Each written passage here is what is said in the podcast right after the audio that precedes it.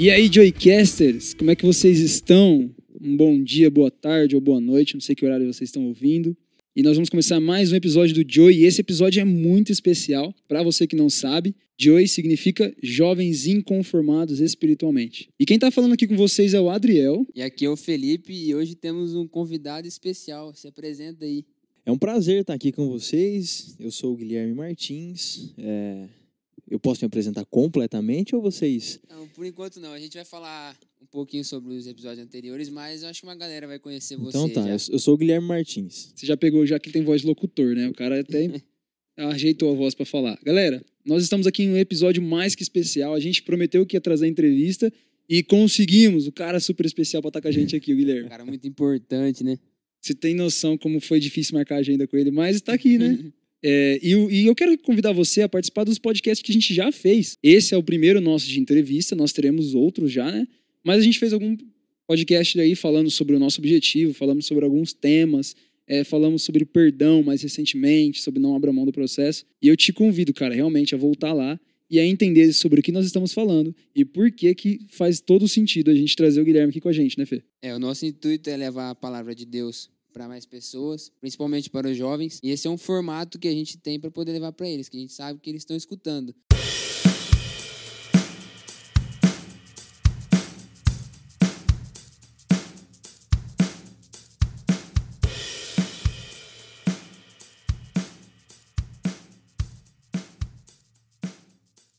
E hoje a gente está com uma- um jeito diferente de, de discorrer sobre esse, esse episódio, de ser esse episódio, que é conversar com pessoas que estão dentro da igreja, membros da igreja, que têm ministérios de outras igrejas. E hoje a gente está com o Gui, que é da, da minha igreja, da Adventista da Boa Semente. E ele está com a gente hoje e vai contar um pouco sobre sua história, sua trajetória com Deus, sua vida fora da igreja e para vocês terem um exemplo por fora, para vocês poderem seguir, caso vocês precisem de algum exemplo. Verdade, Gui. Então, de novo, cara, seja bem-vindo aí. Obrigado por ter aceitado esse convite de estar com a gente. É, obrigado aí por poder contribuir um pouquinho com as nossas vidas, né? A gente trouxe aqui porque sabe que você tem bastante coisa para falar. E a gente já quer te apresentar pra galera, então fala um pouquinho. Quem que é o Guilherme Martins? Beleza, gente. Obrigado pelo convite, primeiramente, tá? É, eu acompanho já o podcast de vocês é, desde o início, quando o Fê ele comunicou do projeto e, e assim surpreendeu positivamente quando eu vi o, o- primeiro e os episódios seguintes. Então, parabéns, primeiramente, e obrigado pelo convite. Muito bacana mesmo. O formato, a dinâmica, é, a forma como vocês trazem e colocam o assunto, realmente bem legal. E é um prazer estar aqui para poder somar, certo? Prazer é todo nosso. Valeu. Ó, então, é, eu sou o Guilherme Henrique, é, mais conhecido como Guilherme Martins. Tenho 23 anos, completei agora dia 22 de agosto, não faz muito tempo, né?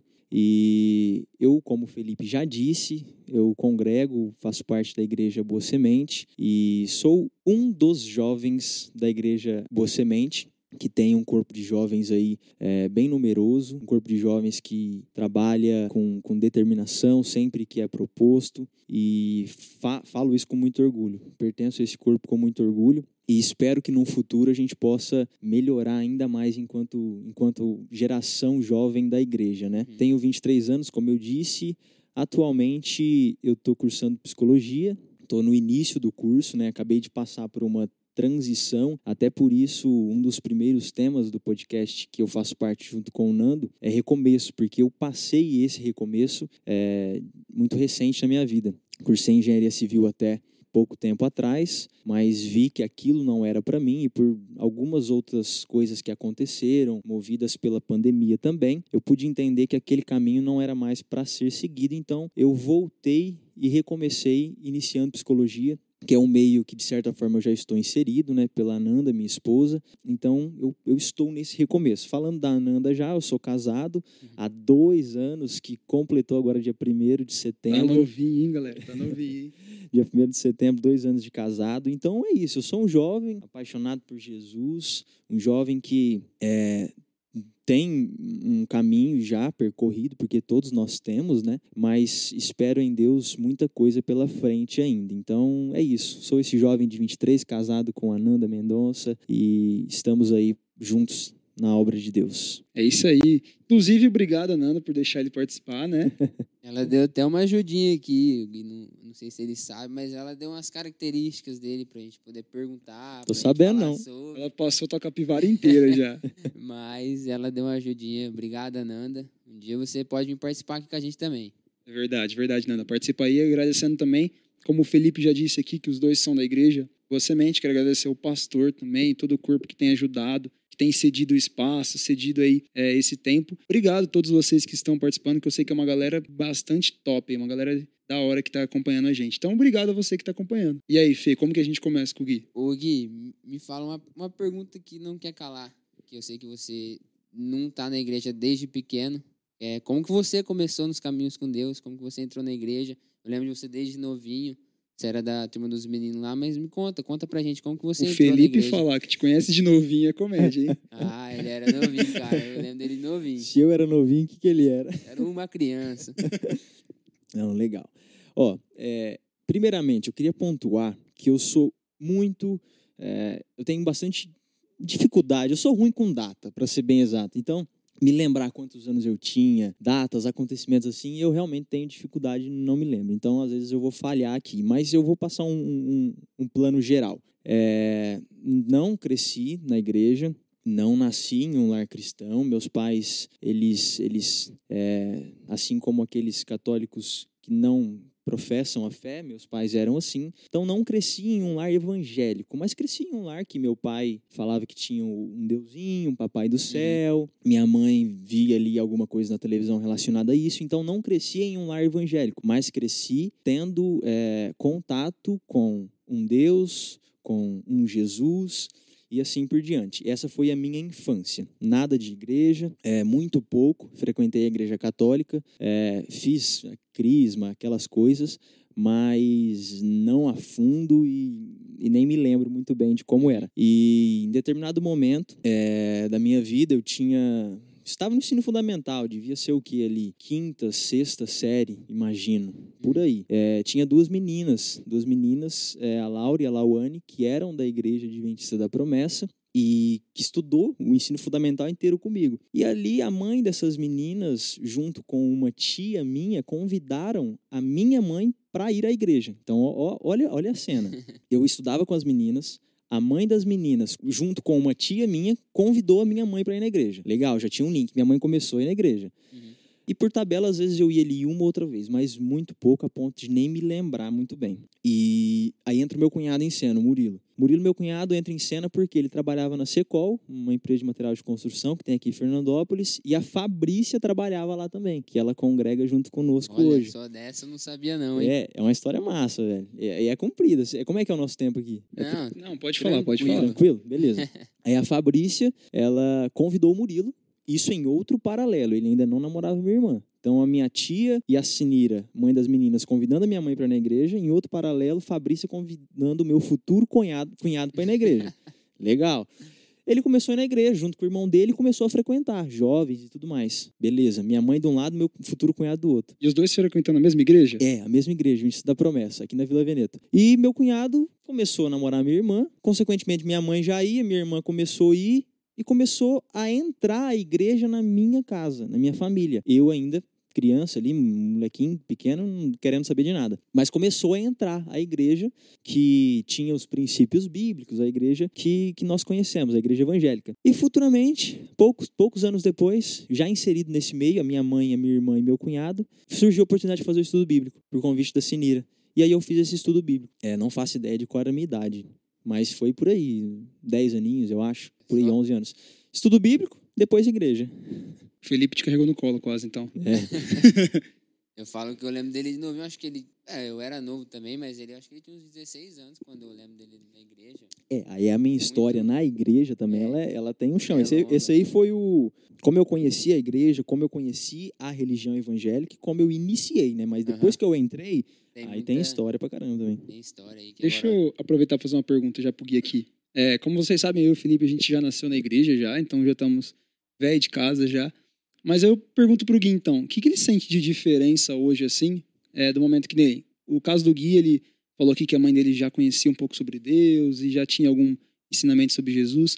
Cara, o que, que você consegue já falar pra gente de diferença entre uma criança que começou tipo, na igreja, assim como eu e o Felipe, e que você provavelmente já vê crianças assim na igreja hoje, e no, no teu caso, assim, que você foi conhecer quando já tinha uma certa idade?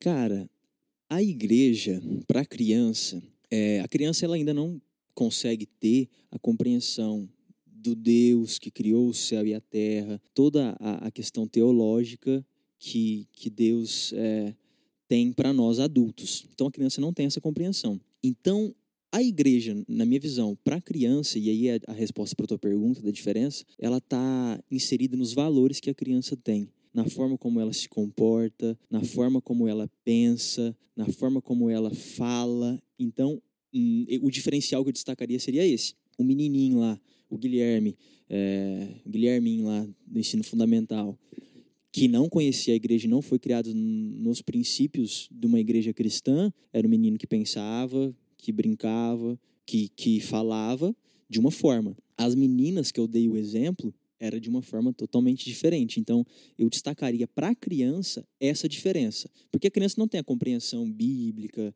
é, mais aprofundada. Mas os valores em uma criança, eles já são muito assim evidentes. E ele já cresce já com um pensamento diferente. É bem mais fácil para ele ter um encontro com Deus do que quem está de fora. Está até numa pergunta que eu deixei aqui, que era como que você se via quando você era mais novo? É agora, tipo, nessa idade. Aí, quando você era mais novo, o que você se via fazendo? Você se via dentro da igreja, claro que não, mas como que você se via quando era mais novo? O que, que você pensava em fazer? O que você queria fazer quando você fosse mais velho? Legal. É, eu, quando eu era mais novo, e eu queria ser jogador de futebol. Ah, esse é o sonho de todo moleque. Eu acho, eu acho que todo mundo Todo né, moleque. queria. Eu já quis, já madurou pouco. É, então, mas eu tive assim, não tive não tive, não era bom em jogar futebol, mas eu eu estava inserido no meio. E aí entra até legal um ponto da da minha não conversão necessariamente, mas do minha início na igreja, né? Quando, então respondendo a tua pergunta, quando eu era menino, o que eu queria pra mim era jogar bola, e aí jogar bola incluía treinar nos dias de semana e jogar os jogos durante o final de semana, nos cultos. Opa, já Sim, percebi aí que tinha um contraste. Tinha um conflito aí. E Olha que, olha como que Deus é, olha que coisa maravilhosa, assim. É, eu sinto como se Deus tivesse me, me pegado de uma tal forma desde quando eu era pequeno. E por mais que eu possa ou tenha tentado fugir no meio desse percurso, é, ele pegou eu de um jeito que não tinha como escapar. Exatamente. Eu era molequinho fazendo estudo bíblico, novinho. A hora que eu li lá a respeito do- dos mandamentos lá e vi a questão da doutrina da igreja, a guarda do sábado, eu já na hora e meu jogo de futebol. E eu tava treinando e jogando pro time da cidade, federado, Campeonato Paulista. E aí, e agora? O jogo é sábado. Sábado é dia do culto. Na hora, na hora não, né? Na hora tava de noite, mas no outro dia, dia de treino, professor, não vou mais jogar. Mas por que, Gui? Ele chamava eu de Jotinha. Por que, Jotinha? Não, porque eu li lá na Bíblia que não, não é pra fazer isso nesse dia. Molequinho. Nossa, que Uma con- entendimento. Uma convicção, Adriel, assim, coisa de, de assim, de Deus mesmo, convicção absurda, Porque o mais fácil era você largar já o estudo bíblico no começo, né? né? Vai jogar bola, né? É, geralmente o pessoal já larga já por causa do sábado. E você Uhum. teve um pensamento diferente desde pequeno já. né? E aí ele foi argumentar comigo, falou, não, o Jotinha, tem outras igrejas que também, enfim, né? Foi argumentar. Eu falei assim, não, é, Deus me pegou de uma tal forma que eu não quero, eu quero, eu quero, tipo assim, não vamos nos adentrar na questão teológica, na doutrina, que existem diversas outras igrejas que pensam diferente, mas o que eu quero dizer é, a minha convicção foi tamanha de que Deus era melhor do que qualquer outra coisa que eu pudesse ter naquele momento, embora viesse passar por diversas circunstâncias futuras, naquele momento a minha compreensão de que Deus era melhor do que qualquer outra coisa, até o jogo de futebol, até o sonho, entre aspas, de se, de se tornar um jogador de futebol. Então, assim, é isso que eu destacaria. Então, quando eu era molequinho, queria ser jogador de futebol, conhecia Deus, aí eu passei a querer só ele. Foi mais ou menos isso. Uau, tem um livro, se não me engano, Rodrigo Bibo, que chama assim, O Deus que Destrói Sonhos, né? E dentro desse livro você vai perceber que na verdade não, na verdade é que ele coloca os sonhos dele, que são maiores do que os nossos. Então muitas vezes a gente tá com aquela expectativa, tipo, ah, eu quero fazer isso. Deus vem e fala, não, cara, pra você eu tenho uma coisa bem melhor. E eu senti essa convicção de você, tipo assim, ó, eu tô abrindo mão disso daqui agora, mas pode ter certeza que lá na frente vale a pena. E é muita convicção, assim, pra um garoto dessa idade, né?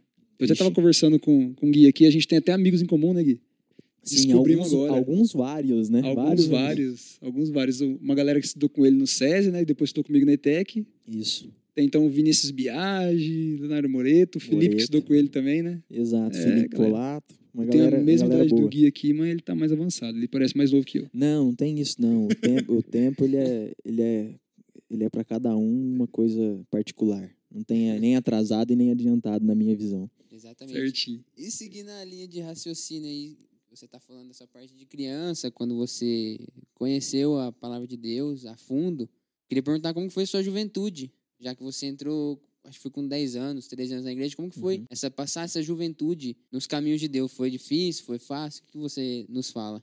Olha, é um caminho de muita oscilação, eu diria. Muita oscilação, porque e é, e é isso que assim que me encanta e me aguça e me desperta o interesse na vida com Deus.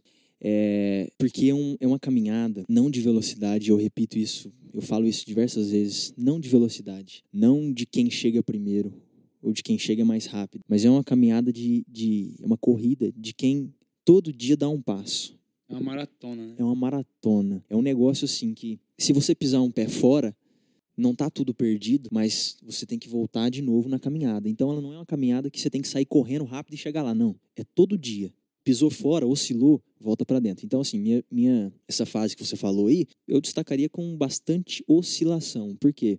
Houve momentos, e eu me recordo disso, em que eu estava extremamente firme do que eu cria, extremamente junto de Deus, assim, um, um menino, diria, exemplar, que pregava para os amigos, que dava livro para os amigos lerem, que falava a respeito da imoralidade e batia na tecla, não. Aí eu lembro dos tios dos meus amigos falando, não, mas você não vai casar virgem. Não, que jeito. Isso não existe. Meus amigos também brincando e eu batendo. Eu lembro dessa cena certinha no alpendre da casa de um amigo meu. Comigo acontece toda semana, mas já tá acostumado já, né? Verdade, galera. E o cara batendo na, na tecla, e eu lembro de muito firme, confiante em Deus, assim, experimentando coisas de Deus maravilhosas. Mas eu também lembro de momentos de oscilação, de dúvida, de, de, de fazer coisas que não era para fazer, de seguir caminhos que não era para serem seguidos. Mas eu vejo, e eu disse isso já algumas vezes, que o passado, uma vez superado,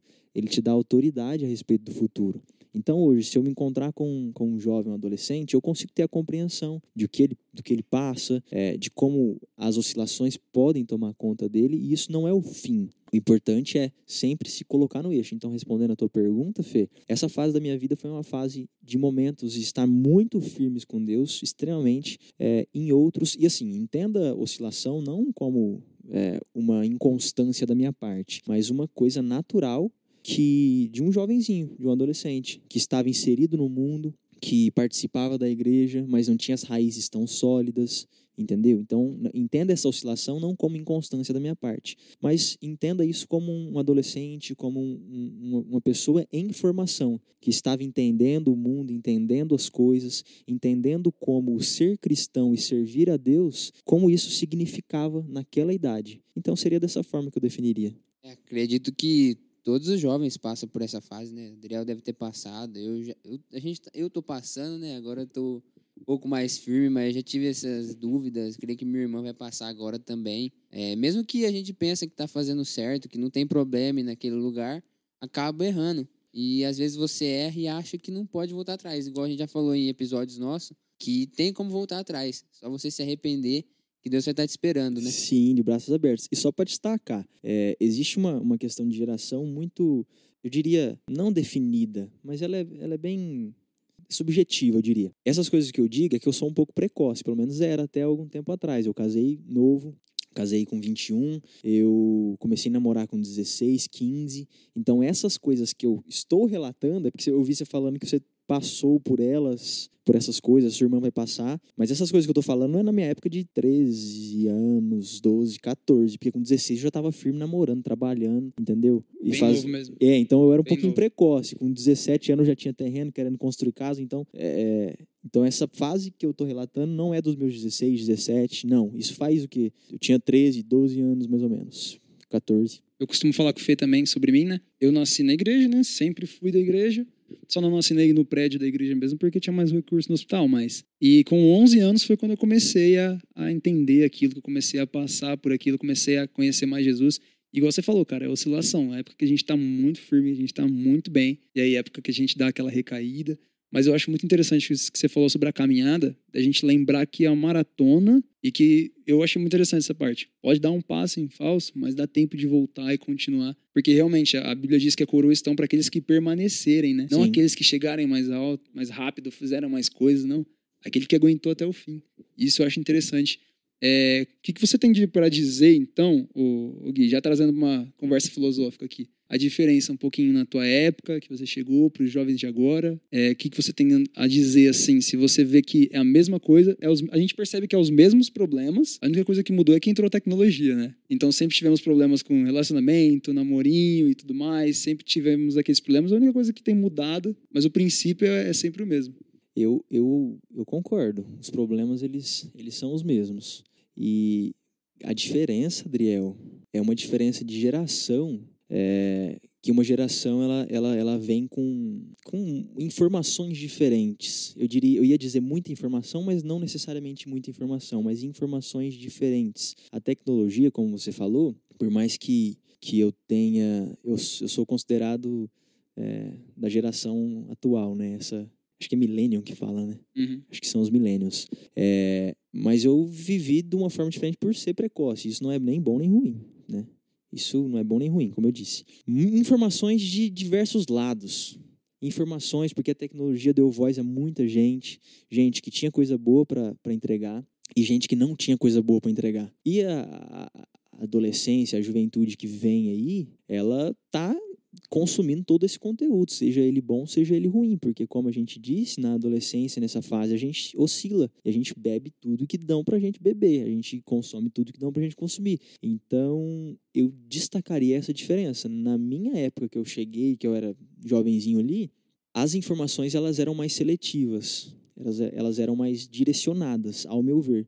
Hoje há uma pluralidade muito grande, é, muita coisa vem sido incutida na cabeça dos adolescentes e eu acho esse o maior desafio que nós vamos ter para nossa geração aí, para a geração que vem atrás da gente, eu acho esse o maior desafio, porque é, explicar, passar e, e comunicar os valores bíblicos para uma geração que está sendo alimentada com tantas outras coisas que vão contra isso é um desafio grande. Então eu acho que essa seria a diferença. Na minha época as informações elas eram mais direcionadas. Hoje a gente recebe de tudo, de tudo e nem sempre é bom. É, a gente pode dizer que eles estão sendo criados assim, porque já tem até notícia que quer implantar metodologias diferentes nas escolas para as crianças já. E isso constrói eles de uma forma totalmente diferente do que a gente foi construído. A gente pode falar porque no nosso tempo não, ah, não tinha tanta informação, não tinha tanta pluralidade. Era tudo, posso falar que era mais tranquilo. Para mim era mais tranquilo viver. Agora minha irmã, na idade dela, é muito mais informação, é coisas diferentes. Na idade dela, assim, eu nem tinha celular ainda, eu tinha um, um Nokia pequenininho. Posso falar, mas ainda sou bem novo agora. Mas era bem mais difícil, bem mais, eu posso dizer, era bem mais difícil ter essas informações que aconteciam e era mais fácil de viver. Acredito que agora a geração vai ter um trabalho aí e a gente tá aqui para poder tentar mudar um pouco disso, né? De pouquinho em pouquinho a gente vai tentando mudar a cabeça das pessoas. É isso aí. Eu, eu nessa, época, né, pegando a tua idade um pouquinho para trás, a gente tinha como referencial o pai, a mãe, algumas outras pessoas ali, né, pastor, algumas lideranças e, ok, são elas as nossas referências. Hoje, cara, YouTube, muita coisa, né? Então é sobre isso que que eu destacaria mesmo. Realmente é um desafio que a gente vai precisar enfrentar aí nos próximos anos e não muito distante, ao meu ver. Muita coisa para o bem, muita coisa para o mal também, né? Uhum. Então, ao mesmo tempo que a gente consegue hoje a, ativar aí o, o Instagram e ver postagens de pastores lá em Orlando, né, que a gente nunca teria acesso, a gente também consegue ver muitas coisas assim que nem era bom para a gente estar tá acessando, mas é sempre jogado e inculcado na nossa cabeça. É, para você, assim, qual que é a importância a palavra de Deus diz. Eu lembro muito forte quando o Senhor fala assim, ó, e essas palavras inculcarás nos teus filhos. Essas palavras vocês escreverão nos umbrais da porta e será como um frontal para a sua cabeça, no sentido de, tipo assim, deixa bem claro isso para os pequenos ou para os mais novos, para que quando eles crescerem, eles não venham ali se desviar. E eu vejo em você essa questão por, pelo fato de você ter falado que começou muito precoce e já tinha um entendimento muito claro. Então, a pergunta para você é: o que, que você viu a maior diferença a partir do momento que você aceitou Jesus? Uma coisa assim que você falou, cara, é, a vida agora é outra, mudou completamente. E o que, que você pode indicar então para essa galera que está passando esse, essa dificuldade agora? Então, quando eu aceitei né, Jesus, quando eu, quando eu, digamos assim, me converti. Deixa eu te perguntar primeiro, você ah. se converteu totalmente em 2014 quando você se batizou ou foi mais depois? O que você fala pra gente? Deixa eu te fazer uma pergunta. Onde você puxou essa informação? Que eu não faço ideia. Eu, eu assim, uma data tão importante. Que, a gente tá sabendo antes dele, cara. cara, eu vejo gente que fala, eu batizei tal dia, tal hora, tal, não tava sei. chovendo, tava sol, tinha tantas pessoas eu na não, igreja, né? Eu não lembro, cara. Eu, eu, eu tô falando eu, que eu não só, lembrava que era 2014. Se eu puxar no Facebook, no Facebook tem a data lá, eu pego mais. Quem nos ajudou, como eu te disse, foi a doutora Ananda. Ananda, Ananda é, é engraçado porque eu decoro a minha data de. Decoro não, mas eu sei minha data porque eu ganhei uma Bíblia nesse dia e minha mãe escreveu a data. Então sempre que eu fico com dúvida, eu pego essa Bíblia, está toda rasgada Nossa. já. Mas só pra ver a data. Top, não, eu, eu esqueço data de aniversário, misericórdia. Com data, eu, eu não. Então, hum, o Fê, é, como eu disse já, é, a caminhada ela é progressiva ao meu ver. Nós, é, e, e, assim, ao olharmos para a Bíblia, nós temos base bíblica para falar isso. É, nós não chegamos a um nível de, de total compreensão, de total convicção e de perfeição. Nós não chegamos. Nós, enquanto seres humanos aqui falhos, a gente caminha dia após dia sendo renovados internamente. Tanto que quando Paulo fala, mesmo que o meu exterior esteja sendo corrompido, destruído, tudo à minha volta esteja desmoronando, o meu interior se renova de dia em dia. Por que precisa se renovar de dia em dia? Então isso revela para a gente que todo dia existe um avanço. Então, assim, é, a minha conversão foi em 2014. Eu não, eu não diria, eu não consigo para você, talvez seja até pela minha dificuldade com datas, definir quando foi. Uhum. Eu, eu tenho é, momentos na vida em que eu, eu diria assim, eu, eu alcanço níveis de compreensão das coisas de Deus que me, que me fazem avançar, como vou colocar dessa forma que me fazem firmar os meus pés na palavra de Deus ainda Subir mais. um degrau a mais, né? Exato. Que me fazem é, é, ter essa, essa, essa certeza, sim, que me converti mais um pouco agora. Sou um pouco mais convertido do que antes. Mas eu não eu não consigo pontuar uma data específica. Foi em 2014, foi nesse evento. Não. Diariamente, evento a evento, circunstância a circunstância da vida, dificuldade a dificuldade, sofrimento a sofrimento, alegria atrás de alegria, me faz ser um convertido melhor. Para mim é dessa forma. Eu, eu sei e acredito que tem pessoas que têm um evento que marca. Comigo não é dessa forma. Todo dia eu avanço um pouco, às vezes dou um passo atrás, às vezes dois à frente e persisto nessa caminhada, entendeu?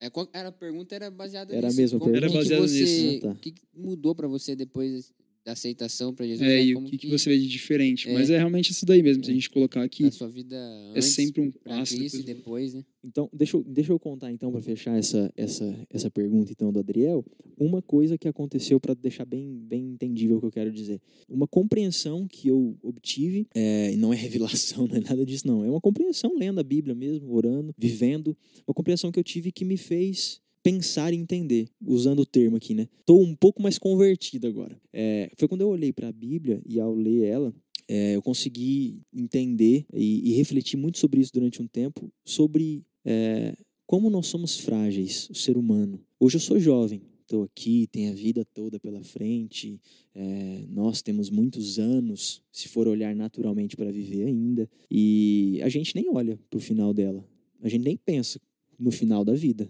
pessoal que nos ouve mais jovem também acha que vai viver eternamente. Era assim que eu levava a vida, meio que no automático. E aí então, ao ler a Bíblia, a gente é confrontado, a gente, a gente é levado a, a refletir. Peraí, você não é eterno desse jeito aí, não. É preciso fazer alguns ajustes. É preciso ter a compreensão de que é, você não está vivendo a vida, deixa a vida me levar. Tem um Deus, tem uma forma de se viver, tem um caminho a ser seguido.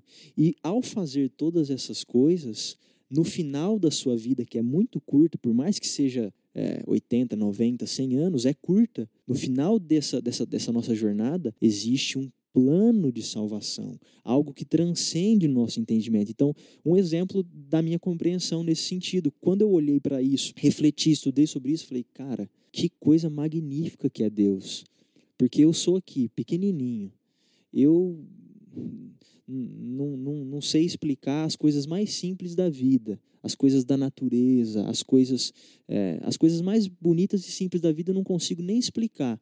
E meu Deus fez essas coisas. Meu Deus me criou. E Ele me promete uma salvação. Ele me dá um, uma, uma forma de viver que vai ser boa para mim. Então, ainda enquanto jovem, é quão breve a minha vida é. E quão rápido eu preciso viver as coisas de Deus. E quão maravilhoso e gostoso e, e, e, assim prazeroso vai ser quando isso acabar e eu puder estar com Deus. Por mais gostoso que é aqui, Paulo fala, porque viver é Cristo e morrer é lucro, entendeu? Então, assim, dando o exemplo, exemplificando. O que é essa compreensão que eu falo? É isso, cara, de entender que não existe nada mais importante do que Deus. Nada do que a gente faça é mais importante do que Deus. Nada do que a gente pense. E, assim, a vida se resume a Deus. Salomão fala. Salomão teve tudo, teve riqueza, teve mulheres, teve tudo o que a vida pode e podia proporcionar. Ele teve tudo. Luxúria, tudo, tudo. Pensa uma coisa, Salomão teve a oportunidade de ter. O cara mais inteligente, mais sábio, rei. Ele chega no final e fala: É, nada disso completa o ser humano. O Descobri que tudo é vaidade. Descobri que tudo é vaidade. E, o re... e assim, eu vou resumir a vida para vocês aí, ele fala. O princípio é teme a Deus e guarda os mandamentos. Não tem outra coisa. É, exatamente. E seguindo nessa linha do, de você falando do seu passado, essas coisas, como você conheceu a Deus, eu deixo uma pergunta para você aqui, que é às vezes para ajudar alguém que está fora da igreja. Se é você mudaria alguma coisa que você fez no passado, você faria alguma coisa diferente. E é às vezes alguém que está de fora está fazendo as mesmas coisas que ele fazia, é, ainda é novo, ele vai falar aqui para vocês o que, que ele mudaria, qual que seria uma atitude que ele tomaria diferente para poder seguir. É uma pergunta profunda essa e que, e que ela pode ser olhada de várias formas. Exatamente. A princípio, quando você começou ela, eu pensei em uma resposta, mas depois você falou outra coisa, eu pensei em outra. Então eu vou dar as duas. É, é isso que a gente dar, quer. Eu vou dar as duas. Felipe foi muito profundo, Ele cara. foi profundo. Eu vou dar as duas respostas. Primeiro, o que eu mudaria? Na minha, Guilherme, pessoal, nada. Porque tudo que eu vivi, tudo que eu passei, seja tudo que foi bom e tudo que foi ruim, me Isso te formou, né? Isso, me formou, me forjou, me construiu uhum. para estar aqui hoje, entendeu? Então não mudaria nada. Porém, agora olhando para quem nos ouve e vive a vida, uma, uma, uma orientação. Reflita, pense, Pense sobre isso que eu acabei de falar. Pense sobre como a nossa vida é breve. E assim, as nossas escolhas, elas moldam totalmente o nosso futuro. Se o Guilherme não tivesse escolhido abrir mão de ser federado no, no, no time da cidade, jogar o Campeonato Paulista, aquela escolha teria uma consequência na minha vida. Hoje eu estou aqui servindo a Deus, falando com vocês no podcast, tentando ajudar e falar com outras pessoas, por causa de escolhas que eu fiz no passado. Imagina se você não tivesse tido aquela conversa com o seu técnico, seu professor, logo depois que você saiu do estudo, no outro dia. Pois Imagina é. como que seria agora. Exato. Então, assim, eu não mudaria nada do que aconteceu comigo. Me forjou. É... Mas, para quem nos ouve, mude, se for necessário, adeque a sua vida ao que diz a palavra de Deus. No podcast que eu e o Nando a gente faz, a gente fala que a palavra de Deus é um manual de comportamento. Então, assim, eu não mudaria nada do que foi da minha vida. Porém, eu mudei. E hoje eu vivo de uma forma. Então, para quem nos ouve, é adeque-se aos padrões bíblicos. Ah, mas por que eu vou me adequar aos padrões bíblicos? Mandamento. Ah, tem que ficar fazendo coisa específica. Difícil, tem que largar algumas coisas, né? Ah, tem que renunciar. Não, por quê? Vamos lá, eu falo. Quando a gente olha Deus falar assim, vamos pegar um mandamento, vamos pegar um mandamento. Não, não adulterarás. Beleza, o mandamento dos dez lá. São vários mandamentos, além dos dez, mas não adulterarás. Poxa, Deus está mandando não adulterar. Por que Deus está mandando não adulterar? Ele está mandando né, um mandamento. É para o nosso bem. Então, assim, por que me adequar aos padrões da Bíblia? Porque os padrões da Bíblia, eles são para o nosso bem. E a gente, às vezes, não entende que nós somos igual uma criança mimada, que o pai, ele pega e fala assim, filho, não faz tal coisa. Ó, oh,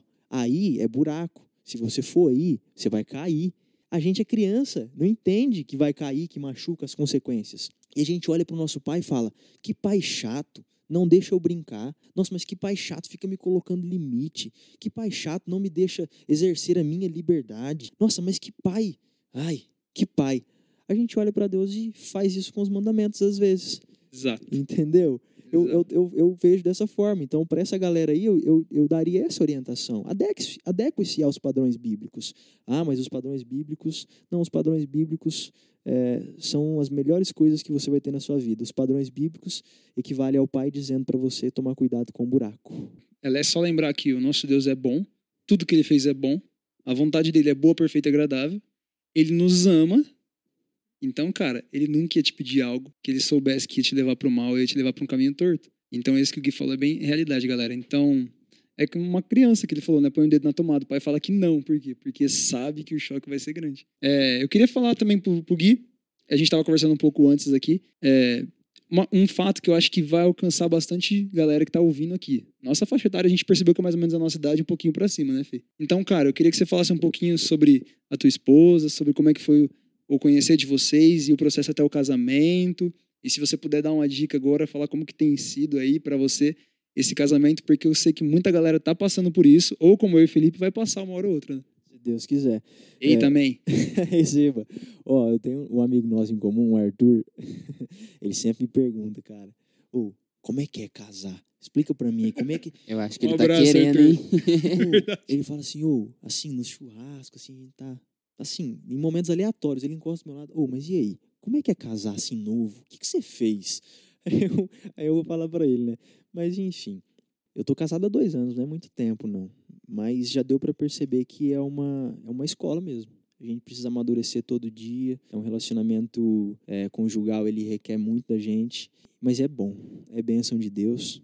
Sem dúvida, é bênção de Deus. É, e você pode repetir a pergunta, só para eu poder fazer o gancho certinho? Bom, primeiro falar um pouquinho da tua esposa, né? Aproveitar que ela vai estar escutando a gente aqui, já faz aquela declaração para ganhar aquela média. e segundo, para falar assim, como que foi o processo de você? Muitas pessoas vão passar por isso agora. Do namoro, Legal. pro noivado, pro casamento, até ajeitar as coisas, porque a gente sabe que os primeiros anos é, é correr atrás do tempo. E o que, que você pode deixar de dica pra galera aí? Legal. A, a minha história, e assim com a Ananda, é, a minha história no geral, ela tem muito Deus, Adriel, muito Deus, muito, muito. Até em momentos em que é, a gente não conseguia ver Deus de forma sobrenatural agia na nossa vida. E experiência, é bom deixar isso claro, pessoal com Deus, não é, é doutrina. O que acontece para mim, para o Adriel, para o Felipe, é particular. O que manda é a Bíblia, mas então a experiência não é doutrina. Mas minha vida foi muito movida pelo agir de Deus. Eu tinha 16 anos, Adriel. 15 na realidade. É, essa data, esses anos eu lembro, que esse marcou. 15 anos de idade. Eu comecei a conversar com a Nanda. Sabe quantos anos a Nanda é mais velha que eu? 7 anos. Não tem lógica nenhuma um menino de 15 anos começar a conversar com uma mulher de 22. Não tem, a conta não fecha. 22 ela tá formada. 15 anos eu tô no colegial. Entendeu? E não tô pra sair, não. Eu tô começando o colegial. Exatamente. Então, é um negócio de doido. Não faz sentido, logicamente. Ah, não é. Ah, de 7 anos é uma diferença ok. É uma diferença ok para quando eu tenho 20, ela tem 27. Ou quando você tem 60 e ela 67. Exato, aí não, não- não dá pra perceber, né? Não quando eu tenho 15 e ela 22. Mas enfim, vamos lá. Vamos caminhar. Eu vi a Ananda em eventos da igreja, em um evento da igreja, antes desse, antes desse evento do 15 aí. Bati o olho nela e falei assim no meu coração: a minha esposa tem que ser igual aquela ali. Fisicamente, é, as ações, o jeito, tudo. Porque eu tinha um pouquinho de juízo, eu entendia que com aquela idade, aquela mulher não dava certo. Não ia rolar. Tava em outro nível. Então eu sabia que não ia rolar. Então eu falei, tem que ser parecida com aquela. Se não dá pra ser aquela, tem que ser parecida. Beleza, 15 anos, começou a conversar. Deus conduzindo assim de um jeito absurdo. 16 anos, a gente conversando com mais é, é, profundidade. E eu repito, né? Eu tinha 16, mas eu era bem precoce. Trabalhava, fazia todas as coisas já de forma bem madura, era bem maduro. Começou a conversar, cara, eu fiz uma oração, eu lembro até hoje. No meu quarto, meu quarto, meu pai, ele tem um sobrado, e a janela do meu quarto, ela dá por uma, ela dá pra rua assim, né? E como é sobrado é alto, então eu vejo o céu, vi o céu da janela do meu quarto e da cama, janela aberta, calor da nossa cidade. Eu olho pro céu e falo assim: "Deus, quando eu era mais novo, eu olhei pra Nanda e falei que eu queria uma mulher igual ela, parecida. Beleza. Comecei a conversar com ela. Tem um desejo no meu coração e, uma, e, e é correspondido da parte dela. Só que não tem lógica nenhuma, Deus, eu namorar com ela. Eu falei, eu orando com Deus, bem desse jeito. Não tem lógica. Eu tô no colegial, ela tá formada. Deus, é o seguinte. Olhando pro céu, assim, assim, eu lembro até hoje dessa cena, é como se fosse hoje. Se for da tua vontade, conduza. Eu falei assim, eu não quero pôr a mão. Porque humanamente falando não tem sentido. Mas se o senhor quer me unir com a Nanda por um propósito do senhor, coloca a mão e conduza. Esse é o meu pedido. Se não for da tua vontade, naturalmente vai correr para um lado que é não dar certo o relacionamento. Cara, no outro dia, levantei, falei, vou falar para os meus pais que eu tô conversando e tal, para ver a reação. Assim, não houve resistência. Da parte dos pais dela, que eu saiba, não houve resistência. Das pessoas, houve algum espanto, pequeno sim, mas não houve resistência. E as coisas começaram a fluir, fluir, fluir, de um jeito que eu não pedi a mão da Nanda em namoro. Porque eu não queria colocar minha mão, meu dedo naquilo. Eu falei, Deus, se for da tua vontade, conduza. E Adriel e Felipe conduziu de um jeito que eu nunca pedi ela em namoro. E nós namoramos por muito tempo. Até aquele menino, e ela fala nisso do casamento, a gente chora demais. Aquele menino que ela começou a namorar com 16 anos se tornou o homem que ela estava se casando e Deus conduziu completamente, porque não fazia sentido olhando de fora. Mas assim, eu espero em Deus ainda o que ele vai fazer. A gente é, segue caminhando juntos, é, a gente tenha aprendido no casamento, agora fechando a, resposta, né? A gente tem aprendido muito, a gente tem passado por lutas, a gente tem crescido juntos, a gente tem caminhado lado a lado e Deus tem se manifestado no meu casamento de uma forma que na minha vida solteira é, eu não tinha experimentado ainda. Então eu agradeço a Deus por toda a condução que Ele deu nessa, nessa etapa. Então, e hoje sou muito feliz, amo minha esposa. Um beijo, meu amor. Vamos lá. E pro. E pro... Essa declaração pra Nanda aí. é, não, ela, ela sabe, meu Deus Agora ela céu. vai curtir, compartilhar o podcast até não querer mais também. ela, ela é uma mulher que, assim, Deus colocou na minha vida e me ajudou muito. Me, me, me ajudou e me ajuda. Fez Graças- parte da sua transformação, né? Fez parte da minha formação, fez, exatamente. Então eu agradeço a Deus porque ela é uma mulher incrível, de verdade. E eu, no casamento, pude perceber o quão boa profissional ela é também, cara. Eu fiquei, eu fiquei abismado com isso. O quão boa profissional a Nanda é. Psicóloga, ela é psicóloga. Cara, ela é muito boa.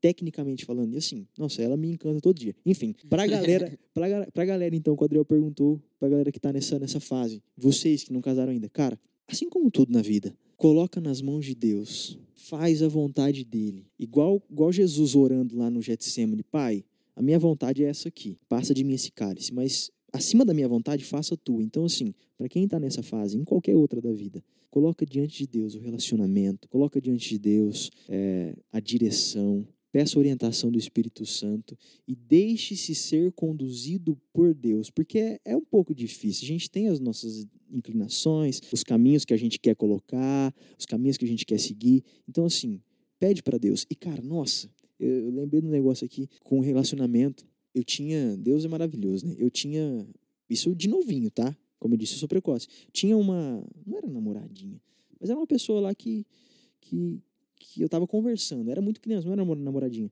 Aí eu orei, falei, Deus, se for da tua vontade, que aconteça isso, isso e isso. Não tinha muita experiência bíblica também, tá? É bom, bom frisar. Mas se não for da tua vontade, que aconteça aí tal coisa, tal coisa. Sabe o que aconteceu, o Adriel?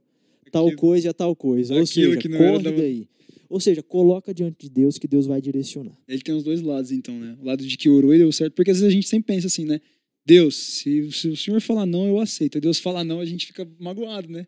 Mas não, ele soube entender que o não de Deus era não de Deus e o sim de Deus era o sim perfeito de Deus, né? Fê, o que mais que a gente pode perguntar pro Gui aí, cara? Cara, a gente já falou bastante aí do, até teus 23 anos agora. Queria perguntar pra você também, qual, como foi essa transformação? Igual você falou que agora tá fazendo psicologia, né? Sim. Eu acho que também você tá fazendo curso de teologia também. Então, Fê, eu comecei, mas não tô mais por conta das, das grades do, do horário, né? Sim, sim, entendi. É, mas como que foi? Porque foi um recomeço pra você, igual você teve que se moldar pra entrar pra dentro da igreja, pra você chegar com Deus. Como que foi você trocar a engenharia que você estava fazendo muito tempo atrás, já estava fazendo vários anos, pra psicologia, que mudou no seu coração pra você mudar drasticamente, porque exatas pra uma parte assim é bem difícil ser mudado, né? Trocou a calculadora pela clínica. É, não foi difícil de, de, de trocar, não. Porque a gente até falava fora do ar com o Adriel, né? Eu iniciei o curso de engenharia civil movido por algumas questões externas. E assim, cabe discussão, mas a gente escolher a faculdade que a gente vai fazer com a idade que a gente escolhe é bem complicado. É complicadíssimo. A margem de erro é gigantesca. O meu irmão fez uma faculdade que ele não exerce hoje por não gostar dela. Formou, tudo certo, um cara extremamente inteligente, mas não exerce por não gostar. A minha irmã, a primeira faculdade, formou-se e não exerce, fez outra. Então, assim, é, a gente é muito novo para escolher. Então, quando eu escolhi engenharia civil, Fê, foi movido totalmente por questões externas. Não olhei em momento algum para dentro, para o que eu gostava, não olhei em momento algum para o que eu tinha habilidade. Quais, eram as minhas habilidades de jovenzinho ali? Eu gostava de conversar, gostava de relacionamento, gostava de estar tá com, a, com a galera, gostava de, de dar instrução, não que o, é bom frisar, não que o psicólogo faça essas coisas que eu estou dizendo. Eu tô falando que eu, jovenzinho lá, gostava de fazer. Acho que a Nanda ainda descreveu muito bem você, que ela falou que você gosta de falar em público, pregar a palavra, é. todas essas coisas. Então, e jovenzinho, eu lembro, cara, eu lembro, cara, dando livro pros meus amigos. Livro, não necessariamente da igreja, mas livro que eu li, abriu minha mente, gostei, falei, eu leio isso aqui, cara. Gostava de dar com a galera assim. Então, essas eram as minhas, é, as coisas que eu curtia fazer. Ler, curtia ler, é, curti essas coisas assim. E fui para engenharia civil motivado pelo meu cunhado, que eu trabalhava na empresa dele, que trabalhava na área da construção civil. Então, racionalmente falando, bom, trabalho na área da construção civil, na empresa do meu cunhado. Vou fazer o quê? Engenharia civil. Tava todo mundo fazendo. Entrei, entrei em engenharia civil. Era bom de matemática no ensino fundamental? Médio? Não. Sofria. A matéria que eu mais gostava era geografia, do professor Erivan e de história do Raul. Nossa, ele deu aula pra mim, cara. É, Erivan é fantástico. Aula, nossa, massa. sensacional. É boa na aula dele, né? Nossa, eu ficava doido com a aula dele, com as coisas que ele contava. Nossa, sensacional. Um cara inteligente, né? As louças tudo cheia, cara. Cara, as louças. A aula que eu ficava doido era geografia. De, de livro, nada, tudo na cabeça. Ele passava isso várias e várias vezes e tá lá. Cara, era bom mesmo. Então, assim, curti geografia. Matemática, não. Tinha um pouquinho de habilidade em física. Beleza, ingressei na engenharia civil movido a essas coisas. Só que você entra lá, meu irmão, eles não querem saber por que, que você entrou. Eles não querem saber qual que é a tua habilidade. Eles não querem saber. Eles não fazem pergunta, não. Tá? Eles vão estar tá lá para formar os engenheiros. E tão certo. Porque quem não for engenheiro, sai fora. Uai, né? Ali é para formar os caras que. Os caras, as mulheres que estão é, para aquilo. Então, peixe ali fora d'água vai vai sofrer. E eu me senti dessa forma, me senti dessa forma, fazendo assim, primeiro semestre, segundo semestre, fui fazendo, dificuldade, porque minha área não era exatas, e fui tendo dificuldades. Saí da empresa do meu cunhado, montei a minha própria empresa, minha construtora, e continuei na engenharia civil porque precisava do curso, mas chegou um momento que se tornou inviável, porque eu já tinha tentado diversas vezes seguir por aquele caminho. E é como você tentar ir e tem uma porta fechada, você não consegue. E, e eu cheguei uma hora que não dava para ir mais. Aí, por conta da pandemia, é, a construção civil teve aumento de materiais de uma forma muito, muito gritante. Então, assim, eu tive alguns prejuízos financeiros no negócio. Então, tive que rever toda essa minha questão profissional. E a hora que eu, re... e hora que eu parei para rever essa questão, foi onde eu consegui ter essa compreensão. Pera lá, engenharia civil, difícil. Exatas não é para mim. É, preciso e ir para um curso que é mais a minha cara, que é mais essa questão que tem a ver com as minhas características. De Foi... conversar, de ler, a gente é. pode ligar muito com a psicologia. Quem é psicólogo, assim, gosta muito de ler, gosta muito de conversar, se comunicar, ajudar as pessoas. Sim, né? poderia ter feito direito, que você faz, Também. né? Poderia ter feito direito. Mas aí já entra uma questão racional, que a gente precisa aplicar a racionalidade também. Não é só ser movido pelo não, tem que aplicar a racionalidade. Poderia fazer direito? Sim, tem a ver comigo? Acredito que sim. Porém, o meio em que eu estou inserido é de psicólogos, é de pessoas que ajudam outras pessoas nessa função. Então, racionalmente falando, preciso de uma profissão, preciso é, cuidar da minha família. Então, vou fazer direito? Tem a ver comigo? Tem, mas é um meio novo. Vou estar tá arriscando? Está na hora de arriscar? Não. Então, pera lá. Psicologia tem a ver comigo também. É um meio que eu já estou inserido, sei como funciona, sei as questões técnicas, questões é, financeiras, sei como é que o mundo funciona. Então, é mais fácil. Ah, Guilherme, então você está falando que é certeza isso aí, que você está entrando sem chance. De jeito nenhum. A vida ela é cheia de surpresas. Só que a gente tem que se lançar para viver essas surpresas, senão a gente vai ficar estagnado, né? E desmistifica bastante, né? Porque a gente tem essa preocupação, que nem o Gui falou uma coisa interessante. A gente escolhe muito novo, cara. A gente escolhe muito novo. Eu escolhi a contabilidade porque eu tive ainda a experiência, né? Fiz o técnico, né? E aquilo me despertou, mas até o terceiro colegial eu queria engenharia. E hoje eu tenho dois amigos que estão fazendo engenharia, eu falo, cara, que bom que eu não escolhi, porque realmente não era o meu perfil. E é legal isso porque o Gui falou uma coisa muito interessante, galera.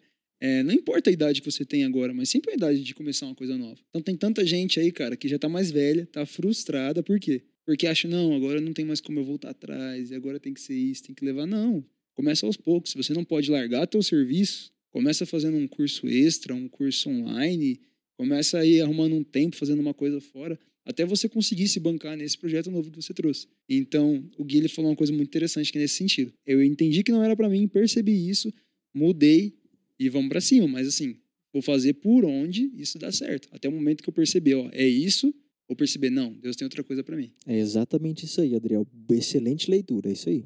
É, essa questão de você gostar de falar em público, de pregar a palavra, liga muito com o podcast e o canal que você tem, né? Uhum. Você tem um canal no YouTube, o podcast que vocês lançaram agora. Fala um pouquinho sobre esses dois projetos que você tem. Eu já eu vi, acho que todos os vídeos seus do, do YouTube. Fala pro pessoal aí, quem quiser dar uma olhada. Fala o que, que você pensa pro, pro futuro, se você vai dar seguimento a isso. Eu acho que acredito que você goste de, de fazer essas coisas. Às vezes é complicado, dá trabalho de fazer. Mas eu acredito que você gosta de falar as coisas que, que você pensa pro seu futuro, se você vai seguir com isso, vai continuar produzindo esses conteúdos tomando essa, esse, esse ensejo do Fê, qual dos dois, assim, você começou primeiro? Então, por que, que você decidiu começar a publicar?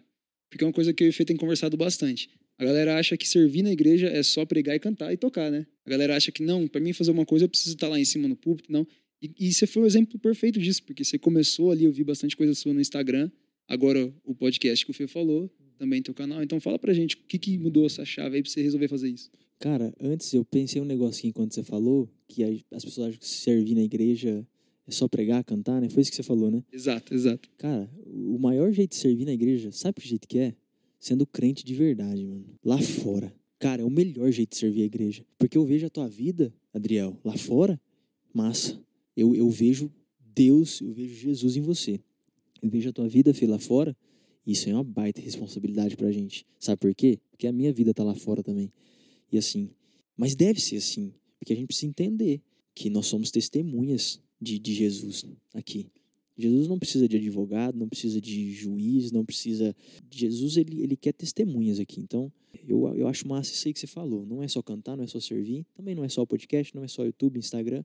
É ser crente de verdade, alicerçado na palavra lá fora. É, então, primeiro começou foi o YouTube, né? Primeiro que eu comecei na, na questão virtual online foi o YouTube. E eu comecei, Fê, movido com um desejo ardente, forte, muito grande de falar de Deus. Muito grande. E como que nasceu isso aí? Escola bíblica, na igreja nossa, lá na, na salinha de jovens. É, não era de participar muito, não, viu? E aí vem o agir de Deus, na minha visão, o Espírito Santo incomodando mesmo. Que até então não se ouvia a minha voz. Não, eu era, assim, não que eu era mas eu era na minha. Agora escuta até cantando, né? Até demais, né? Já descobriu um, um dom aí de cantar. Eu lembro desde pequenininho, você cantando as primeiras vezes lá. O Gui é o cara do recomeço, agora cara. não canta. Não, dom não, Fê. Eu canto porque eles me colocam. Ah, nada a ver. Impressionou muita gente. Quem tem cara, dom é a começou. Nanda, Ah, o Mo. Aí, Eu esses- canto porque me coloca. essas- esses dois aí não tem nem o que falar, cara. É sensacional. Ó, é, movido pelo Espírito Santo, ao meu ver. Escola bíblica. Cara, assuntos. Escola bíblica, gente. Estudando a Bíblia lá com os jovens, eu desejo de falar uma coisa. É aquele negócio assim que vem de dentro, assim, e que te coloca pra frente da cadeira, assim, aí eu pegava e colocava pra trás aqui de novo. Aí vem um negócio, fala, fala isso. Assim, um, um- impulso.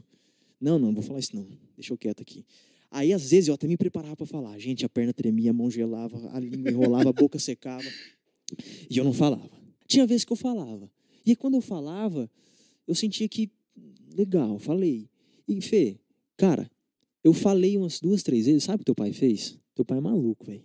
Teu pai falou assim, Gui, domingo é culto de jovens. Você não quer pregar? Nossa. Ele é desse jeito aí mesmo, é desse jeito. Um Pouco, abraço pro Alexandre aí. pouco tempo antes, eu tinha falado comigo mesmo assim, orando. Cara, então tá.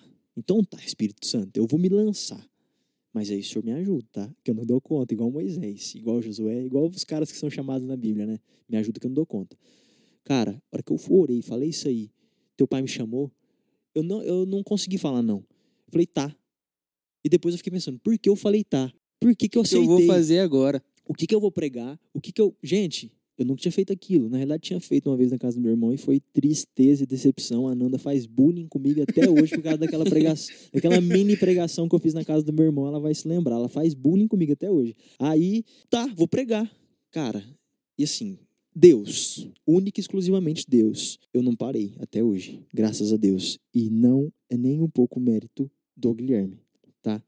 Nem um pouco. Mas é, só pegando o gancho para explicar a motivação do canal. E a partir dessa primeira pregação, aí o Eliseu colocou outra, aí foi outra, aí foi outra. Aí você vai destravando um pouquinho, né? Aí você vai pegando um pouco mais de, de, de, de, é, confiança ali, costume com a situação. Aí você vai vivendo aquilo junto com Deus. E aí o desejo vai crescendo no coração. Você vai, porque até então eu não estudava a Bíblia como eu passei a estudar, né? E aí vai, você vai alcançando compreensões e começou a surgir um desejo ardente no meu coração de eu preciso falar, eu preciso dizer que tem um Deus, que tem um Jesus, que tem um jeito de viver. Não é só no sábado, domingo e quarta, é Hum. falar o tempo todo, né? Exato. Eu preciso. E movido por esse desejo ardente, falei, cara, tem um celular, tem um suporte de celular, tem um programa que edita vídeos e tem uma plataforma de pôr vídeo no YouTube. Vou fazer, Gratuita. vou fazer isso. Então, foi essa a motivação. É, e você falou um ponto importante. É muito difícil. Dá muito trabalho. E quem vê, às vezes, não sei se reconhece e tem noção do trabalho que dá. Dá muito trabalho a questão audiovisual, produzir. O conteúdo, o Senhor coloca no nosso coração. Mas a questão técnica, o trabalho ali, é muito trabalhoso. Então, assim, isso barra um pouco. E como a gente tem diversas outras funções, a vida ela é corrida, muito corrida, às vezes a gente acaba negligenciando um pouquinho o canal. Eu já tentei gravar algumas séries, é, até gravei, mas não deu certo de subir. Então a questão técnica ela é bem complicada e barra um pouco. Porque às vezes você quer, vou fazer rapidão, não vai ficar de um jeito legal, né? Tem que fazer, assim, Tem uma que fazer coisa. tranquilo, cara. eu tenho uma compreensão. Uma coisa é falar, é, é- é transmitir conhecimento. Isso é uma coisa. Outra coisa é você falar debaixo da unção de Deus. Outra coisa é você falar movido por Deus, movido pela coisa certa, movido pelo Espírito Santo. Tem diferença, cara. E se eu ligar o celular para gravar um vídeo, só para colocar no canal, para manter uma, uma sequência de vídeos, para ter, cara, Deus pode usar, Deus usou até a mula para falar com, com o profeta. Pode usar meu vídeo mas eu vou estar falando ali com a motivação totalmente errada. Então, assim, a questão técnica ela barra muito, precisa realmente ter empenho, precisa realmente ter conexão com Deus para fazer. Então, foi essa motivação. Canal no YouTube iniciei, tem uma, tem alguns vídeos lá, alguns, deve ter uns 20 vídeos lá, eu acho. Não tem um vídeo muito recente por essa, por esse motivo. E o podcast, para finalizar a resposta, foi um projeto do coração do Nando, que surgiu no coração dele. Primeiro ele trouxe para mim a ideia, de pronto eu aceitei, né? E a gente gravou o primeiro no rancho que a gente tava passando. Fiquei sabendo até antes de vocês divulgarem. É, Eu fiquei sabendo porque eu tava com esse, com esse sentimento também. Eu mandei pro Nando. Demorou pra me responder, né? Porque ele demora. para variar, assim, né? Cara, é da hora a gente. Eu e o Gui já gravou um. Falei assim, sério? Disse, nossa, então não é seu esse pensamento. Ele até mandou o vídeo que vocês tinham gravado, sem nada ainda. Então eu tô sabendo isso há muito tempo já, cara. É isso aí, então. Foi um projeto que nasceu no coração dele e ele passou a ideia para mim e falei: "Não, não, tô contigo, vamos pra- vamos para cima". Então assim, o podcast Palavra que Muda, que hoje tá no ar, é, toda sexta-feira à noite, é, oito e meia da noite, no YouTube e no Spotify, é um projeto do coração do Nando que eu participo. É bom deixar isso claro também, que às vezes a pessoa acha que o projeto é meu, que é uma coisa. é, não sei como é que o de vocês começou. É, o projeto é do Nando, do podcast. Eu ajudo ele, eu tô lá para fazer com ele, eu tô lá para somar. Então é o Nando quem, quem organiza as questões de gravação, quem organiza as demais coisas. Eu mais ajudo com a parte da participação mesmo. Então é, é bom deixar isso claro. E atualmente o que vem sendo produzido é o podcast, por consequência o Instagram com cortes, essas coisas. Mas, cara, movido por isso. Movido por esse desejo de falar de Deus, de falar para as pessoas que existe um jeito de viver é, e um jeito que nos traz vida e vida em abundância. É essa a motivação. O nosso nasceu desse jeito também. Veio a ideia, passei por ele aceitou de prontidão, assim, cara. Faz muito tempo que a gente tá com essa ideia na cabeça, vai fazer uns cinco meses já. De quando a gente lançou o primeiro podcast, já fazia dois meses que a gente tava conversando. Dois meses que a gente tava conversando. Eu lembro que no dia que o Felipe falou comigo, cara. O dia que o Felipe falou comigo, eu tinha assistido, tipo, uns três podcasts no mesmo dia. Do Jesuscope, do Hub e tal. E o Felipe falou, vamos fazer um podcast. Eu falei, ah, cara, agora eu vou, porque eu tava empolgado fazer esse negócio da hora demais. E é muito bom saber que nem o Gui falou, que a gente não é movido por interesses de bombar ou nada. Mas, cara, você vai entender comigo. Já aconteceu de você comer uma coisa muito boa e de repente você chegar pra alguém e falar o seguinte, cara, prova isso que isso aqui é bom. É a mesma coisa com Jesus, galera. A gente provou uma coisa muito boa, um Senhor que é sensacional, alguém que pode mudar nossas vidas. Não tem como a gente ficar calado e falar, não, ó, é, não, a gente precisa compartilhar com mais gente. Então eu entendo muito bem o que o Gui falou. Por mais que eu ainda tenha muita dificuldade nas redes sociais, tem uma amiga minha que ela sempre me cobra pra gravar vídeo. Inclusive a gente tá querendo trazer ela aqui, o Felipe sabe quem que é. E mas assim, cara, sempre que a gente faz algo pro Senhor, que nem o Gui falou, com excelência, trabalhando e debaixo de monção, cara, Deus ele financia. Ele fala, pode fazer aqui que eu vou estar junto. Esse Adriel que tá falando aí, ele tem muita. Como que eu posso dizer? Ele pode produzir muita coisa. É que Ixi, não tem Deus. tempo, cara, mas é sensacional as, o conhecimento que ele tem, a, a forma como ele fala. Como ele já disse, ele já é do Ministério de Jovens, então ele cuida de muitos jovens da igreja dele. É ele e ele que tá cuidando lá, ele e Deus. Ô, Fê, Então, podia pegar e fazer entrevista com vocês dois. Uma vez fazer o. Igual vocês estão fazendo comigo, fazer com o Sim. Adriel, mas sim, é, vocês Aham. fizeram isso nos primeiros, eu, eu Sim, sei, mas de forma profunda, igual vocês estão fazendo comigo, fazer com você também. Cara, tem coisa profunda do Adriel aí que pra eu conhecer vocês. Nos episódios passados aí que. Oi, cara, teve coisa que não foi pro ar, não. Não, mas a gente vai fazer sim. A gente tem esse intuito de mostrar a vida das pessoas que estão de dentro da igreja para poder ser exemplo para vocês aí fora, né? Para vocês de fora, para vocês que estão dentro, para você mostrar que não tá sozinho nessa, não passa pelas dificuldades que a gente passa pelas mesmas dificuldades, tem os mesmos trabalhos, tem o mesmo caminhar, para vocês verem que não estão sozinhos. Mas é, fala aí, Gui, que, que você se vê no futuro, você se vê levando mais a palavra de Deus por aí, pregando mais, eh, sei lá, tendo um ministério dentro da igreja, e que você fala pra gente, você tem esse pensamento, você tem outros pensamentos, fala pra gente o que que você pensa. Pregar fora do país, pregar em conferência. Que isso. Ó, a, gi- a vida da gente é como se a gente tivesse, assim, existe esse pensamento, né? É como se a gente estivesse em uma van, sentado de costas pra frente da van, e a gente consegue ver só o que passa. Nossa, verdade. A gente só vê o que passa. Faz então, um corte disso aí, galera. Pelo amor de Deus.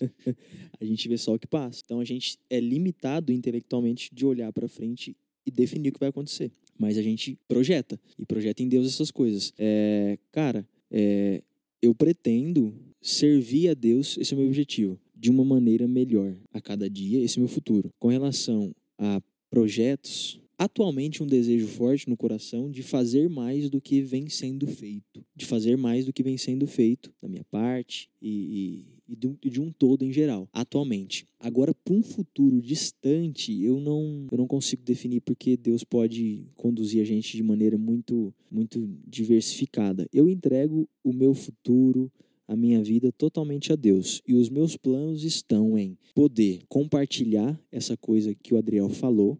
É basicamente isso, é simples, não é profundo e nem bonito, nem floreado. É poder servir a Deus melhor, me tornar um crente melhor, ter uma compreensão melhor de Deus e poder contribuir melhor, porque Deus, a Bíblia, as coisas dos- do, do reino dos céus, elas não são para a gente guardar para a gente apenas. A, a Bíblia, o Evangelho é sobre relacionamento, é sobre pessoas. é, então é isso. Me tornar um servo melhor, amadurecer, crescer e poder ajudar, compartilhar diversas pessoas como eu fui ajudado e fui influenciado por pessoas que eram pessoas que não exerciam um cargo na igreja, não, que não tinham uma posição eh, de ministério, que faziam grandes coisas, isso que eu quero dizer, pessoas simples, mas que elas viviam de verdade o evangelho. Então, o que eu almejo é poder, independente de qualquer coisa, ser uma pessoa que viva de verdade o evangelho. É, a gente tá falando o que você pensa pro futuro, mas conta pra gente, qual que é o seu, o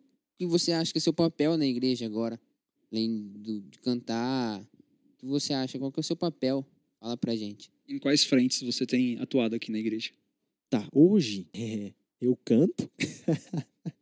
É, vocês podem procurar aí nos cultos. não, não faz vários- isso não, tá em vários doido? lugares pra você ver o cantor. Teve, acho que teve o culto passado de Para. domingo. Não, da igreja faz de isso Boa não. Semente que ele cantou aqui, fez um solo, cara. Ó, faz o seguinte, colo... não, vou falar pro pessoal colocar nesse culto sim, mas ver o Felipe pregando, tá? Não, faz umas coisas Opa, dessa, já não. achamos, galera. O Felipe tá Dose pregando. dupla, Faz dose umas coisas dupla. dessa, não. Não precisa ver eu cantando, não. Não, eu, eu canto. Eu canto, né? A gente ajuda no Ministério de Louvor. É que a igreja agora ela tá diferente, né? Pelo menos a nossa, né, Fê? A igreja agora tá online, virtual só. Então, mas é música. E é todas as vezes que o pastor coloca a gente para pregar, para ministrar a, palavra, cuidar do culto, né? A gente se dispõe. Então, não tem uma questão mais profunda do que isso, não. Eu sou só um- mais um jovem da igreja, não sou líder, não de jovens, né? Embora a gente tente movimentar, tente eh, fazer as coisas de um jeito diferente, embora produza o podcast, embora a gente está aí se movimentando, não exerço nenhuma, nenhum ministério, nada. Canto, faço parte do pessoal que canta e prego. E às vezes o pastor Olenir, mandar um abraço para o pastor Olenir de Pedranópolis, me convida para ministrar, pregar lá nas igrejas que ele cuida. Então é isso. No trabalho, falando do trabalho servindo a igreja eh, da forma convencional, é isso, cantando, pregando e ah, estudo bíblico também. Eu faço junto com o Zé, meu sogro, Zé Mendonça. É isso. Boa. Fazer uma pergunta um pouquinho mais filosófica aqui pro, pro Gui, sem medo de errar, Gui. Quero saber pra você, cara, o que, você espera desse retorno? A galera que tá escutando aqui, eu quero falar que nós estamos gravando no ano de 2021, não sei que ano você tá escutando isso aqui. Nós estamos aí no final, em nome de Jesus, se Deus quiser, da pandemia. E Gui, o que, você espera, pelo menos assim, tua expectativa, e também o que, que você gostaria de ver na igreja agora nesse retorno? Ainda mais agora que a nossa igreja tá para voltar. Vai voltar agora os cultos presenciais, se Deus quiser, em outubro. É, que a gente tá mais de um ano sem. Muitas igrejas já voltaram, já pararam, já voltaram, estão aí ainda. E a gente não voltou ainda. Então esse futuro é bem certo. A gente tem muito, às vezes, medo do que pode acontecer, o que, que pode vir a ser, como que vai ser. Fala pra gente o que, que você acha, o que que você tá esperando para essa volta agora. Ó, o que eu espero é, é uma pergunta que pode ser respondida de duas formas também, igual aquela outra do Felipe.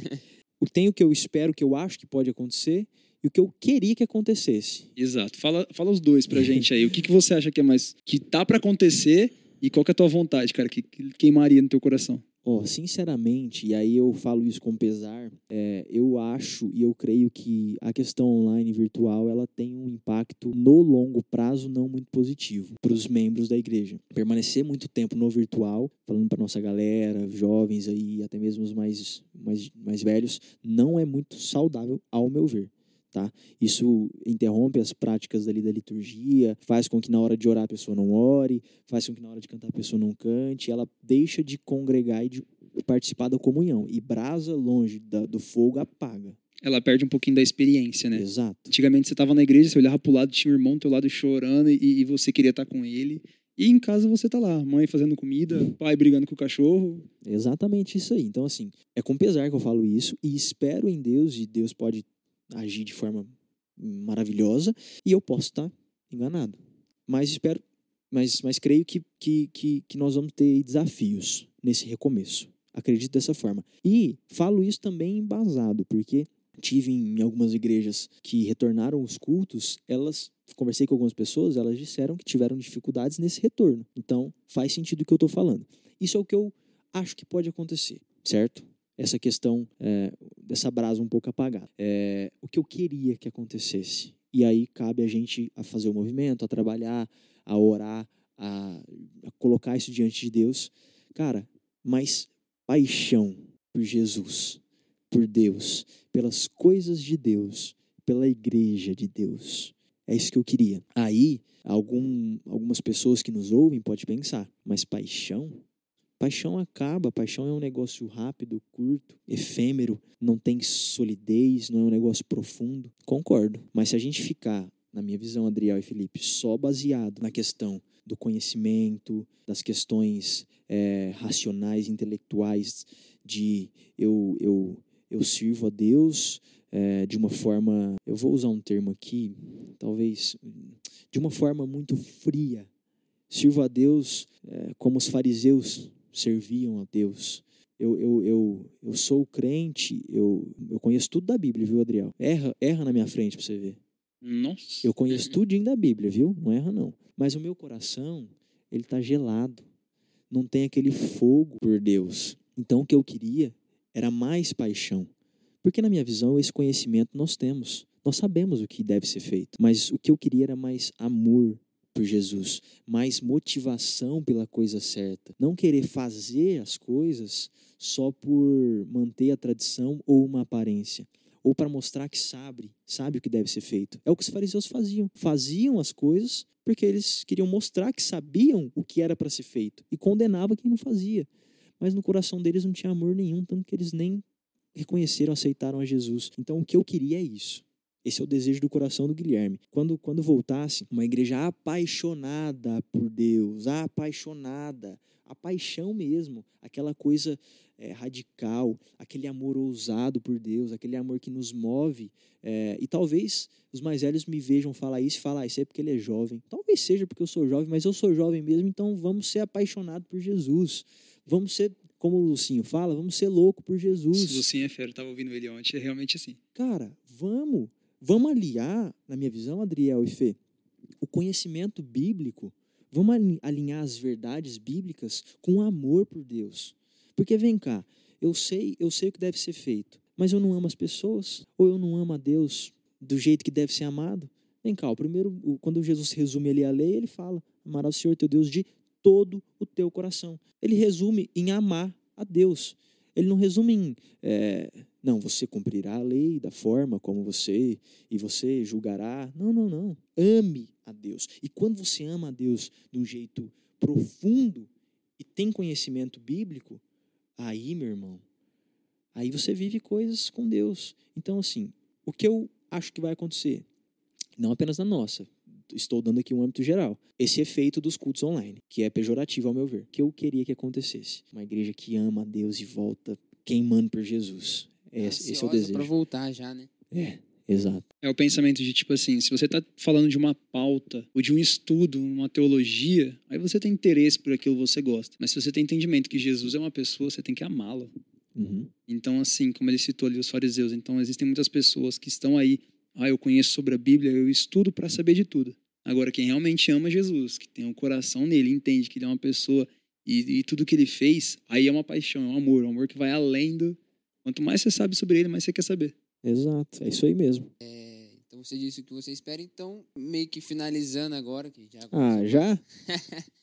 Deu para conhecer bastante sobre nosso irmão Guilherme aqui, cantor, prega a palavra aí, podcaster, youtuber, YouTuber influencer.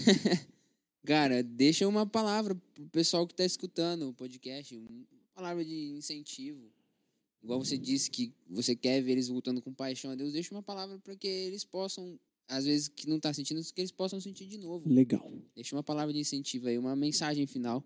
Boa, eu vou completar o que o Fê falou. Já que o teu sentimento é essa paixão, o que, que você indica para essa galera aí voltar mesmo com essa paixão? Show de bola, vou por, esse, vou por essa linha. Tá, o que o Gui quer é isso, né?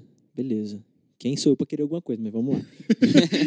o que eu almejo e espero, espero é isso. Mas como eu vou vou amar? Como eu vou estar apaixonado por alguém que eu não conheço? Explica esse mistério para mim, Felipe. Não tem como eu estar apaixonado por alguém que eu não conheço. Não tem como eu estar apaixonado baseado em nada. E aí é onde entra o equilíbrio, que na minha visão é a chave para isso. Não é só não é tanto ao mar nem tanta terra. Não é tanta teologia profunda e semestre da lei. E também não é um amor apaixonado louco sem base nenhuma. Porque isso aí vai te levar a experiências malucas e você vai se perder na fé, ao meu ver. É o meio termo, é o equilíbrio. Então, o Adriel, conhecer a Deus.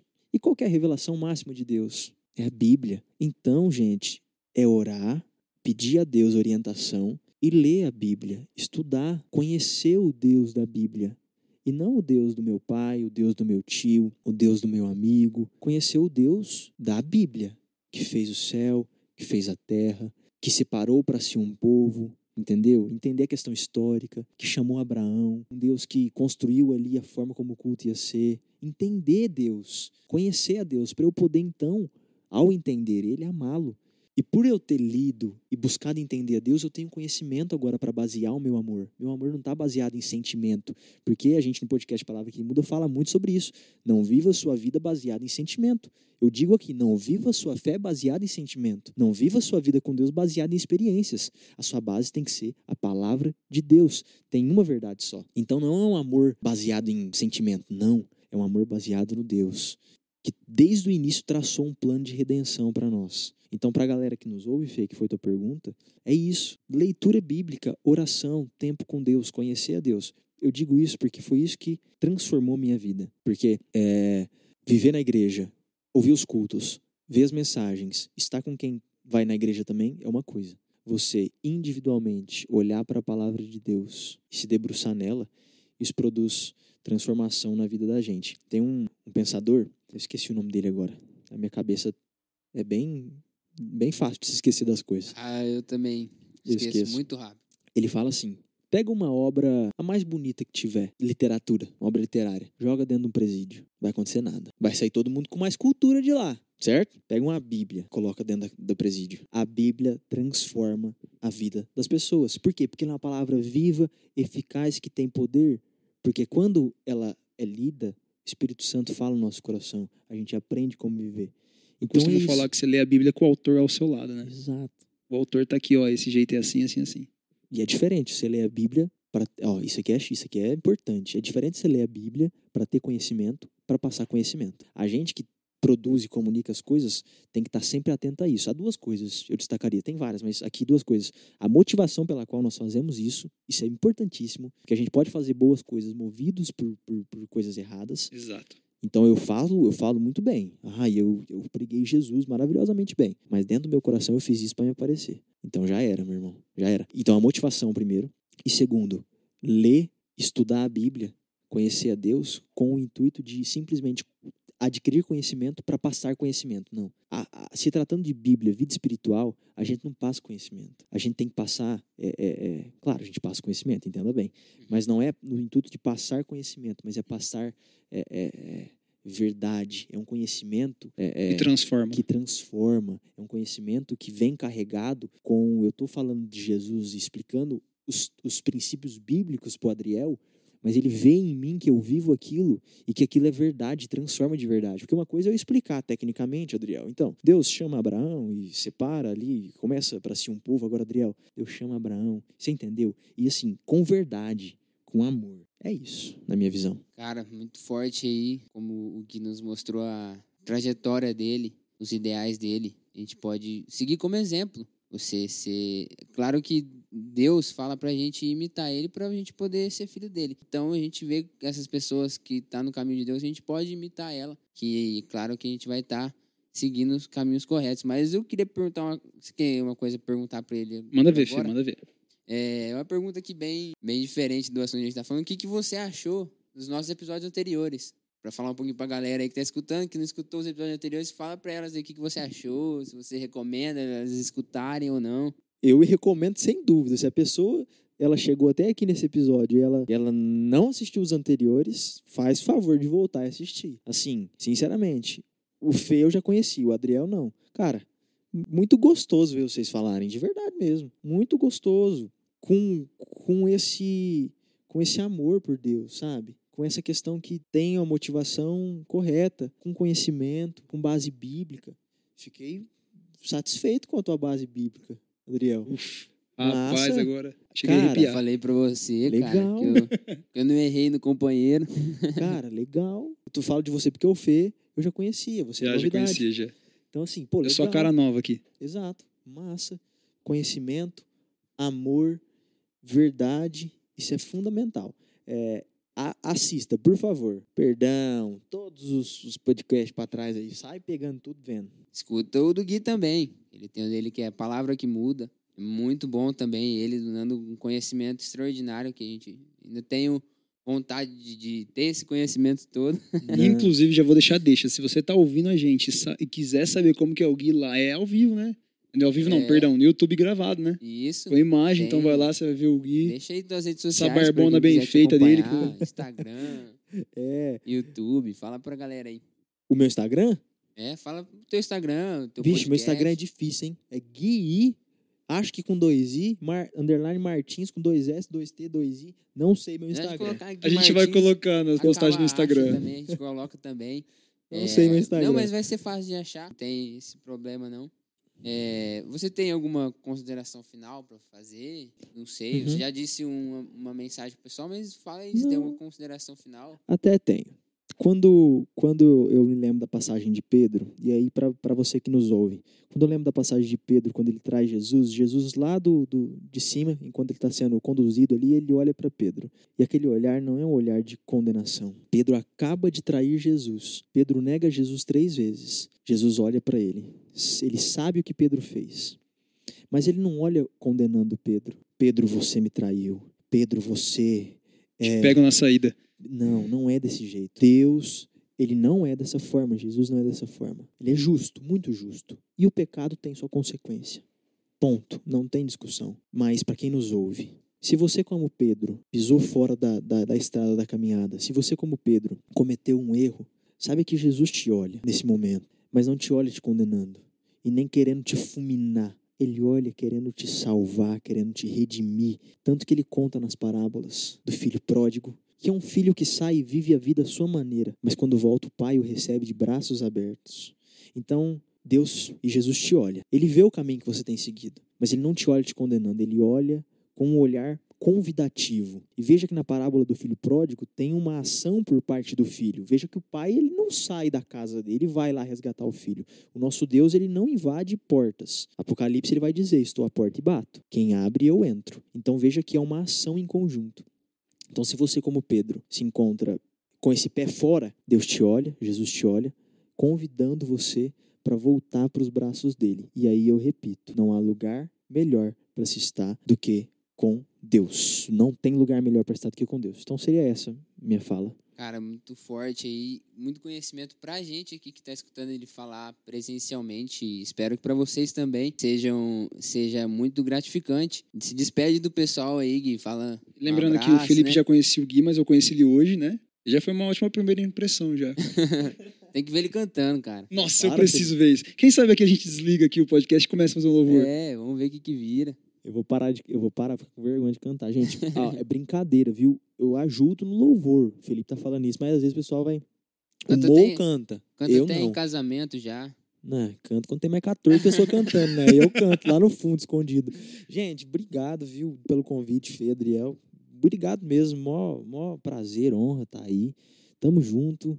Parabéns pelo, pela iniciativa, que Deus abençoe grandemente, que vocês continuem firmes é, com a motivação certa, que Deus possa estar no negócio, que Deus possa é, ser o centro disso aqui, desse podcast. Eu fico feliz. Obrigado vocês e obrigado quem nos, nos ouviu e esteve com a gente até aqui. Eu espero que de tudo que nós falamos, um pouquinho tenha servido para quem nos ouviu, né? Deus quiser. O prazer é todo nosso, a honra é toda nossa, mas, Adriel, você tem alguma coisa pra pontuar agora no final? Se despedir?